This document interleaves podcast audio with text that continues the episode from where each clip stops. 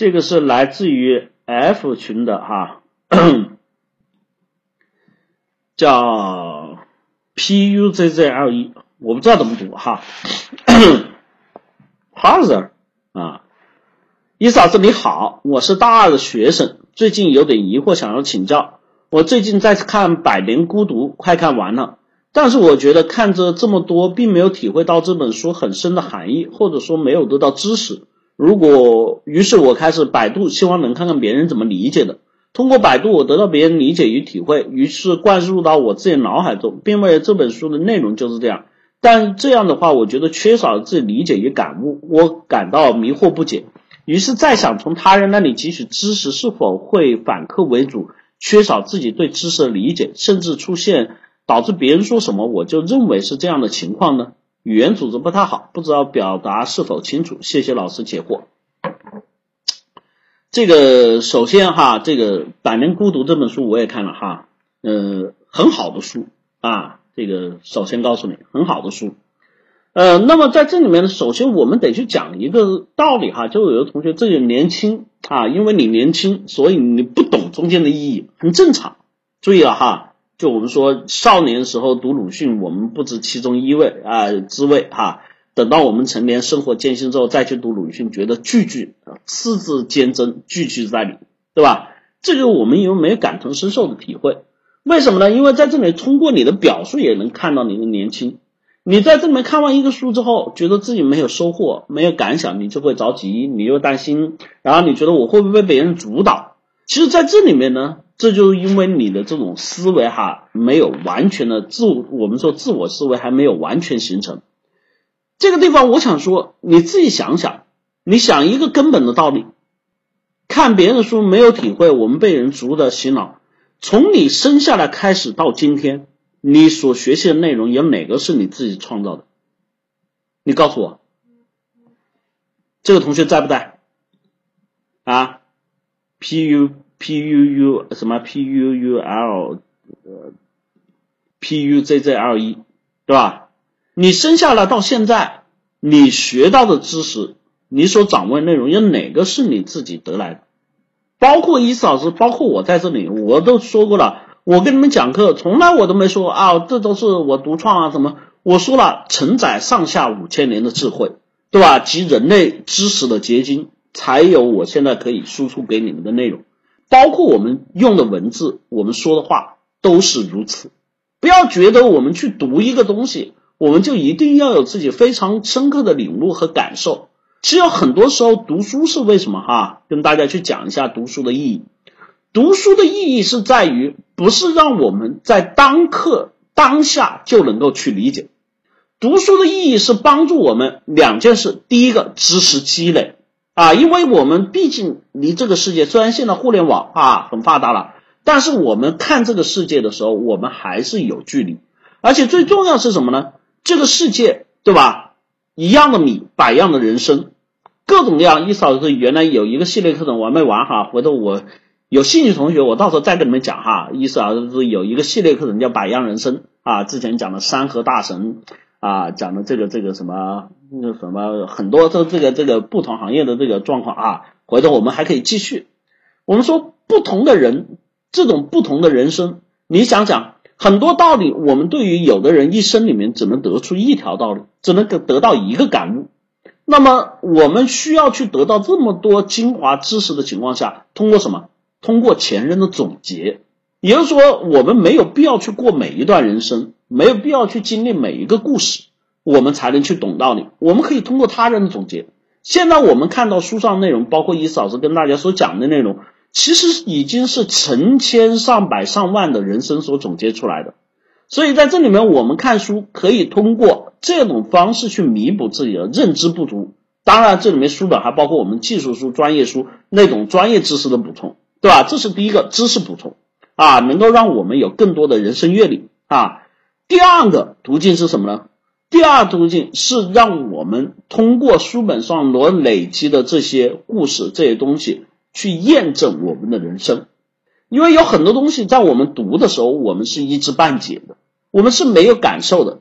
但是等到我来到这一天的时候，对吧？我就会理解人世间的这些苦乐哀愁，人世间的这些我们说的爱恨情仇，对不对？这些东西对我们来说，它都有具有一些什么样的特征，对吧？就像刚才一嫂子说鲁迅一样的，对吧？鲁迅那时候年轻说，我弃医从文，这个东西大家不懂啊，为什么？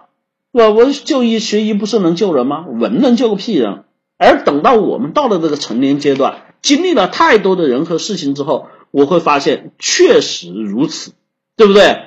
这就是说我们读书的第二个意义。那么这两个意义对于我们来说，都是为了帮助我们去拓展、丰益我们的人生。对于我们每个人来说，都是去。我们经常有一句话叫什么？我不能决定我生命的长度，但是我可以去决定我生命的宽度。这个宽度，除了我们在日常生活中里面每一天用好自己时间去做更多的事情，保证自己生活的丰满之外，还有一个很重要的地方，在我，你像有的人每天就上班、下班、打游戏、吃喝玩乐，混到死，他人生只有一条单线。但是我通过阅读，通过增长知识，我可以去懂得什么？懂得金融工作从业者的这种。辛酸疾苦，我懂得了文艺工作者的这个从业的这种我这个这个我们说的啊艰辛苦楚，我们可以懂得了基层哎劳动人民的这种风霜风吹雨打，我们也懂得了这个什么政客啊这个这个资本家的险恶狡诈。你想想，那你读了这么多资料，读了这么多，你的人生阅历是不是就比那种混吃等死的那种啊那个每天打游戏玩的那种要多了生命的宽度呢？因为我们说人到死，我们的寿命只有那么长。我们到死那一刻，我们留下的都是大脑里面的记忆和回忆。而你因为有了这么多知识，有了这么多见解，有了这么多人生的经历，你的知识才会得到丰盈。所以，这是对于我们来说读书的意义。那么，在读书的这个过程里面，我们说是不是我们一定就要产生自己特别强大的理解、特别睁开的智慧呢？这个地方，伊嫂会跟大家讲一个我自己的感受：不要。啊，因为我跟很多同学说过了，我的阅读量不大，但是呢，我确实也读过不少书。在我大概小学到初中阶段的时候，我就已经，因为那时候没有互联网哈，这个当然不是吹牛逼，也不是这个去显摆我哈，都我只能告诉大家，现在基本上都忘得差不多了，但是有些地方偶尔还能记得拿出来。就在那个时间，我已经完成了文言文版的《红楼梦》《西游记》啊《水浒》《三国》的这个这个阅读。因为为什么会去完成这个？因为我们那时候互联网不发达，我们放学在家放暑假放寒假没有地方去，对吧？因为父母要上班，我们那时候因为我们要在南方，很多小孩到了暑假就淹水淹死了，锁了只能把你反锁在家，对吧？父母下班之后开锁，你才能出去溜出去玩一会儿。所以这个时间除了做寒假作业在家干嘛？又没有电视，对吧？我们那小时候那个电视看《西游记》。一个当时《西游记》正在拍摄啊，一个月好像才能出一集，而且还是这个看叫电视报啊，这个预告大概大概某一天，大家记住叫大概某一天啊，至于会不会播不知道啊，能不能准时播不知道啊，就处于这种状态。所以我们那个时候极度缺乏缺乏什么这种精神文化啊，精神文化那时候也不像你们有漫画书对吧？有各种各样的什么各种这个这个。什么这小说，所以我那个时候唯一有一个便利哈，什么便利呢？哎，我可以去我母亲所在的这个学校啊，去图书馆借书。但他们那个图书馆都成人的嘛，所以我经常，而且很多时候小说啊、言情啊、什么这些画报，甚至这个画册啊、呃杂志啊，都已经被学生们、啊、老师们借走了，剩下的只剩下这种晦涩难懂的这个文言文版本没人借。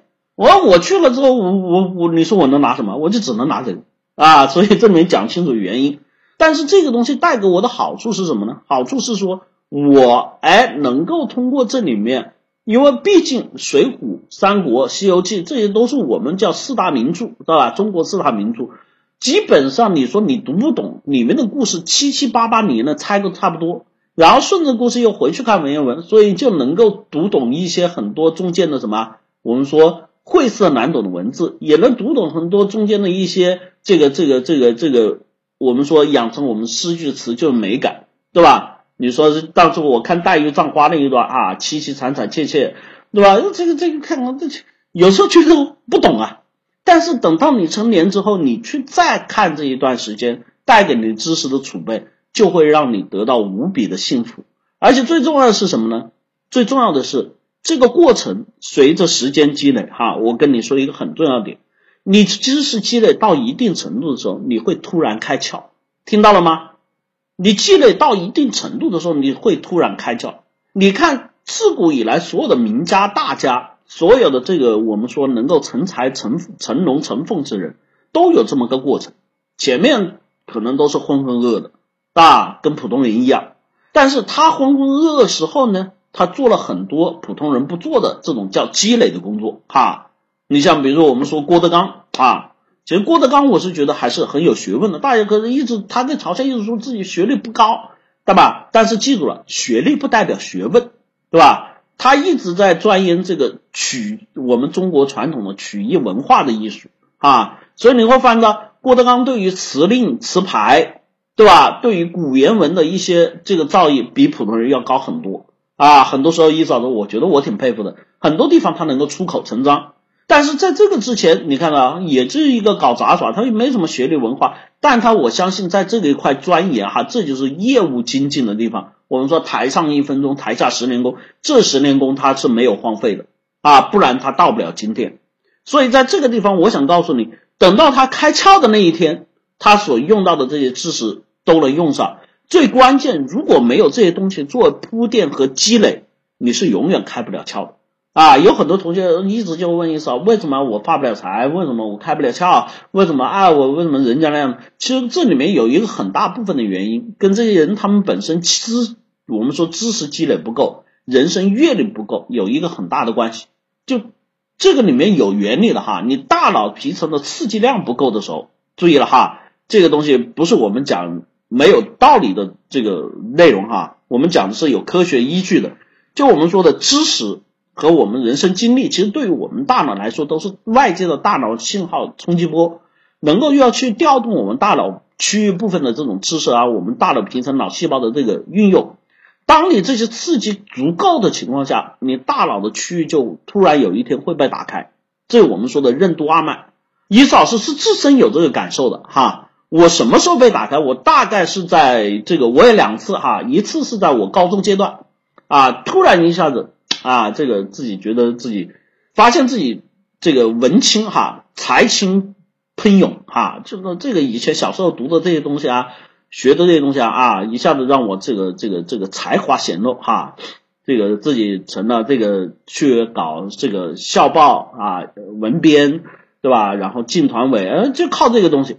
一次是我自己参加工作之后啊，这个对于处理事情的，我们说。哎，条理、逻辑、安排等等等，我发现我一下子就工作之后就这个脑子就开窍了。为什么做很多事情比人家处理的更加井井有条，能够把这个事情化，都有赖于我之前的这种积累。所以在这里哈，跟这个同学也为什么花这么多时间讲这个？确实，这个对于很多人来说是一个绕不过去的话题，但是确实有很少人在这里沉淀和积累。所以我想跟你说的最后一句话：不在乎，不重要。对吧？记住了，多读好书，多读书对你始终有益。不要在乎我读书，不要带有功利性哈，不要带有目的性。当然，除了我们的考试，除了我们去看那些所谓的读那些专业工具书，剩下的时候，我觉得我们读书不要太有功利性，这个对于我们来说才是最好成长的一个状态，好吧？加油哈！呃。